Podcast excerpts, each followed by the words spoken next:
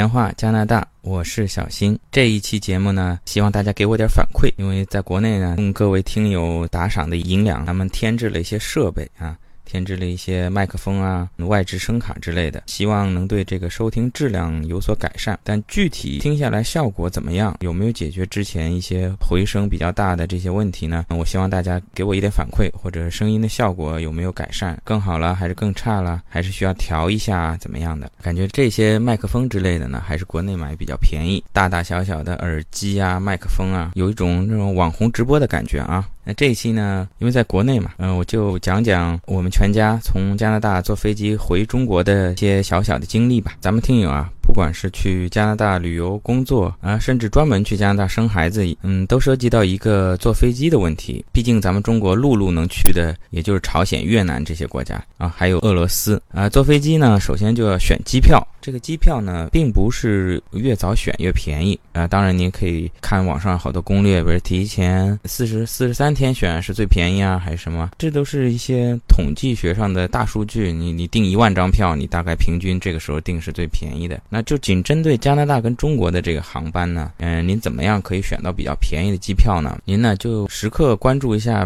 比如说中国国航啊、上海东航啊，或者是加拿大航空啊。哎，关注一下他们的网站，他们都有中文网站，您可以时不时的看一看它的这个优惠促销。比如说您有计划去旅游，大概在什么时候，那您就一直看着什么时候它有打折的时候。如果如果休假时间各方面都合适的话呢，呃，您就把它买下来，先定下来。你像特别是从蒙特利尔到中国的北京跟上海，因为中国国航有这个航线，然后加拿大航空也有这个航线，他们经常会打一些价格战。啊，像我这次后来订了一个机票啊，从蒙特利尔飞上海，再从上海返回蒙特利尔，往返的机票呢是五百加元，大概两千五百块钱。那你平时买一个单程最便宜也要三四千，嗯，所以有时候您要看这个有特价的推广。如果平常没有特价呢，那么您仅仅是旅游呢，或者探亲呢，您记住了，七月份到九月份这个。票价是比较贵的啊，您只要避开这个时候呢，基本上就要提前订，还是有比较大的优惠。因为七月份呢，通常呢是加拿大放暑假了，在加拿大的中国的这些海外学子准备回国看一看父母，然后跟国内的同学玩一玩，大家是归心似箭的。基本上七月一号一放假，大家就提早要买这个时间的机票回中国。所以你七八月份你这个时段从加拿大返回中国，那你这个机票肯定是很贵的。然后呢，八月份到九月份呢，您从中国呢。飞加拿大，同样道理，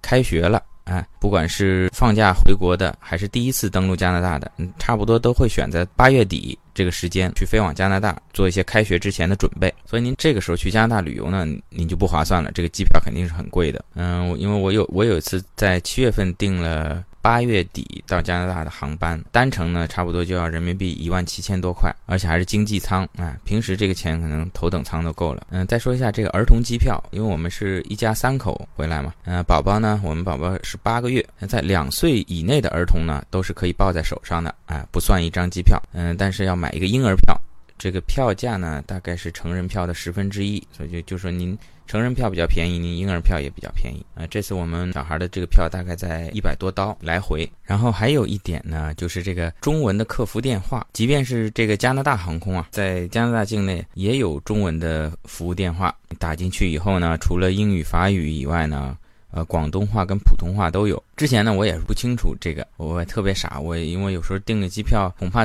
自己这个散装英语说不清楚啊，怎么办呢？呃，就看那个加航的中文网站，然后呢。打一个国际长途，打到加航驻北京这边的一个客服去问。呃，后来其实呢，只要拨打加航在加拿大当地的电话呢，它就有这个选项是中文服务。还有关于就是很多中国人比较关心的就是一个行李。之前呢，国际航班不管是加航也好啊，国航也好啊，都是可以托运两个行李，哎，不超过二十三公斤。但是由于各个航空公司啊节省费用，所以近期呢都改成了一件行李。那偶尔有搞促销的时候，他会明确的说，哎，几月几号到几号到几号之间订的这个机票，哎，可以享受两件行李的优惠。平常正常一般订。现在就是一件行李，然后一件随身行李。这里面值得一提的呢，也是我这次亲身经历过以后才发现的呢，就是咱们小朋友的这个儿童安全座椅，开车用的这个儿童安全座椅。呃，像我之前有一期讲过的，在加拿大这边法律规定，你只要小孩坐车里面，就一定要使用的这个安全座椅。从一出生，你从医院出来就必须要求你要用的这个东西呢，这个呢是可以托运的。尽管按照这个航空公司对于行李的规定啊，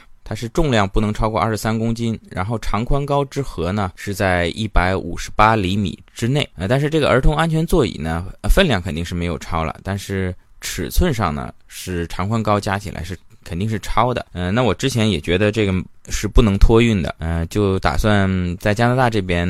先到机场，然后请朋友再把这个安全座椅拿回家，在国内呢，然后再借一个，呃，但后来因为种种原因嘛，也没有借，还是想着托运一下。那我觉得这个尺寸超了嘛，我就打这个客服电话，客服的这个人员呢，可能也不是太了解，他说，那你超了，可能要加一点费用才能托运。那等到真正到了机场 check in 的时候呢，是这样子的。啊，这个儿童安全座椅呢，他会 check in 的这边的这个服服务人员呢，他会用一个大的塑料袋把儿童安全座椅扎起来，然后呢，也像托运一样会把这个行李票放进去，但是呢，他不会跟其他行李一起。跟着这个传送带，它就收进去了。他会告诉你说：“哎，你这个是一个特殊行李，你到一个另外特殊的地方去把它脱掉。”于是呢，我们就拖好了普通行李以后呢，专门把这个儿童安全座椅拿到它指定的一个位置。呃，专门有一个扫描过安检的一个 X 光扫描的这个拖行李的地方呢，平常主要呢就是给一些特殊的大件行李，比如说有些呃玩音乐的朋友啊，他要托运一个大提琴啊，他就专门走这样的通道。等到这边的 X 光扫好以后没有问题呢，哎，这个儿童安全座椅就也作为行李托运进去了，也没有收额外的费用。虽然它的尺寸呢，按照标准来说呢是超了。还有一个就是咱们那个宝宝坐的那个童车，童车呢，按照航空公司的规定，比较小的这种散车是可以拿上飞机的。啊，所谓散车就是说它收起来的话呢，就像一把伞一样。呃，本平常这个童车一收呢，就收起来以后体积会比较小，飞机上面可以找地方塞。嗯，这个童车呢带着还是比较有用的，特别是指家长带这个宝宝出去旅游啊，嗯，可能一直抱着也比较沉呐，啊，带一个童车，当然你也可以当地再借啊，但自己带也是比较方便的。还有就是在转机过程中，哎，在机场的一个登机口，如果跑到另外一个登机口，距离比较远的话，或者家长想在这个机场里面再购物一下。这个童车还是比较有用的。这个呢是不用托运的，带着小孩呢，您 check in 拿到登机牌以后呢，您带着小孩推着这个童车，哎，它会有专门通道，哎，跟大部队相比呢，您可能排队的时间还短一点。呃，你可以推着这个宝宝车过一个专门的安检，然后呢就到了里面。大咱们坐过飞机的朋友知道，到了就到了里面候机大厅。等到真正您上飞机之前，走到机舱门口，您把这个小童车折叠起来。呃，交给旁边的这个空乘，哎，他会帮专门把你放在一个位置，然后呢，您您就可以抱着您的小孩上飞机了。等到下飞机以后呢，这边空乘呢也会第一时间把这些童车都拿到机舱门这边，哎，您过来以后呢，再把您自己的童车认领好，就可以下飞机了。然后我们呢，等于是买了两张的成人票。然后还有一张呢，是两岁以下的婴儿票，婴儿票是没有位子的。然后选座的时候呢，我们这里面就耍了一个小聪明，比如说这一排有三个位子 A、B、C 啊，那我们就选了 A 跟 C，然后把 B 呢空着。我们当时的想法呢是，如果这个飞机人比较少啊，没有坐满的话，最终这个别人选座的时候不不会刻意去选一个两边已经有人中间的座位，呃，肯定会选其他的位置。如一旦这个空下来呢，那我们。相对来讲，我们空间会比较大一点，哎，两个人带宝宝。然而实际情况呢，这个我们从温哥华转机飞回上海的，啊，这个飞机上还是比较满的啊，里面几乎百分之九十全是中国人。好在呢，这个加航的空乘人员呢还是比较体贴的，看到我们这种情况以后呢，哎，也知道我们这个小心思，嗯，但是看当中有人坐了嘛，哎，他说没关系，哎，等会起飞以后呢，到了平流层呢。呃，我帮您再调一下位子，哎，把您中间这个。呃，这位先生调调到其他位置上，然后这样你们带着宝宝呢，空间会可以大一点。呃，果然呢，就是起飞以后呢，就把坐在我们中间这位乘客呢就换走了。当然是如果有空位的情况下，如果整个百分之百坐满了，那也没有办法。还有一点就是要特别提醒，就是带宝宝坐飞机的家长们，因为起飞跟降落的时候呢，飞机的机舱压力呢是会有一个比较大的变化。咱们大人有时候也会有感觉，就是一下子耳鸣啦。或者耳朵疼啊，因为耳膜内外的气压不同嘛。我们大人有办法，或者是堵住自己的鼻子啊，使劲呼下气啊，或者怎么样调节啊，吃口香糖啊。那宝宝怎么办呢？通常呢，推我们推荐是，就是说我在起飞降落当中呢，尽量你不要让宝宝去睡觉，因为他如果在睡觉当中呢，他就更加没有调节这个气压了，他闭着嘴巴睡觉，这个可能会对他的耳膜造成一些伤害。如果他在哭闹呢？那你在起飞降落过程当中，他如果哭闹的话呢，您就不用特别的去哄他，让他停止哭闹。哎，他哭闹呢，反而有助于他调节耳膜内外的气压。还有呢，那我们宝宝比较乖，不哭闹怎么办呢？起飞降落的时候呢，我们可以尝试给他吃一些东西，吃奶啊，吃一些小零食啊，在咀嚼的吞咽的过程中呢，也可以调节这个气压。接下来呢，就要吐槽一下这个加拿大航空公司了。在我之前有一期节目也曾经讲过，加拿大呢有好多类似于中国的国有企业，哎，几乎也都是跟大爷似的，处于垄断的地位，费用高，然后效率低。在整个加拿大境内的航空业呢，除了几个廉价航空公司以外呢，基本上都被加航所垄断，所以这个服务质量是可想而知的。我们这次从蒙特利尔飞上海呢，是在温哥华转机，第一程呢从蒙特利尔是。早上七点四十分起飞，飞大概好像是五个半小时左右吧。到温哥华，那么我们当时的想法是，那如果是七点四十分的飞机，那飞机上总归是供应有供应早餐了啊，说不定飞到那边中午还有一顿午餐。那没想到呢，呃，上了飞机以后呢，每给每人倒了杯饮料，然后就结束了。挨下来，空乘人员就这推着小车开始卖这个收费的食品了啊，比如说我看有的老外就是直接刷信用卡买个酸奶啊，买个蛋糕啊，就这样吃了。因为我们觉得肯定有早餐嘛，基本上早饭也没有吃啊，就在那儿。巴巴的等着发早餐啊，结果没有。除了有免费饮料以外呢，基本上其他都要收费。而且呢，除了卖吃的以外呢，他在这个航班上还卖一些免税的商品。空乘人员呢，有的时候呢，啊，就会不断的在这个机舱里面走来走去，就 duty free 啊什么，就在那儿吆喝，给人感觉啊，不知道您各位有没有坐过国内的动车高铁？之前我我记得小时候坐过那种绿皮车啊，卧铺还好一点。你如果是硬座车厢，那有这个列车员推着这个小车啊，矿泉水、碗面、火腿肠啊，那加航上面那空乘呢就。也是推着车啊，免税商品啊，蛋糕、酸奶啊，那感觉是一样的。呃，等到到了第二段呢，从温哥华飞上海呢，可能是因为是国际航班，还要注意点国际形象，就稍微好一点，还是发了几顿饭，但是这个餐食的这个质量呢是比较一般啊，跟一些好的航空公司的这个食品是没法相比的。嗯，再说说在温哥华机场见闻吧，因为温哥华的华人呢是相当的多，在整个这个温温哥华机场，相比蒙特利尔是要大很多，感觉更加现代化。更加宽敞明亮，同时呢，因为在温哥华。无论是当地的华人也好啊，来往经过温哥华的也好，这个华人数量非常多。在整个机场的一些标识牌啊，都是有英文、法文跟这个中文三种文字。同时，在这个机场整个候机大厅内啊，有很多免税店嘛，在这些店里呢，那基本上百分之九十以上都是华人，看上去比咱们上海的浦东机场里面的华人比例还要高。这个免税店里啊，无论是卖东西的还是买东西的，基本上都是咱们亚洲面孔，而且在店。的招牌上面呢，中文是最大的，免税商店，加拿大土特产。下面呢，英文是次之啊，法文稍微写两句。然后机场里面这个广告很多也都是用了咱们的这个中国人的明星啊，呃，我就看到有咱们黄教主小明啊。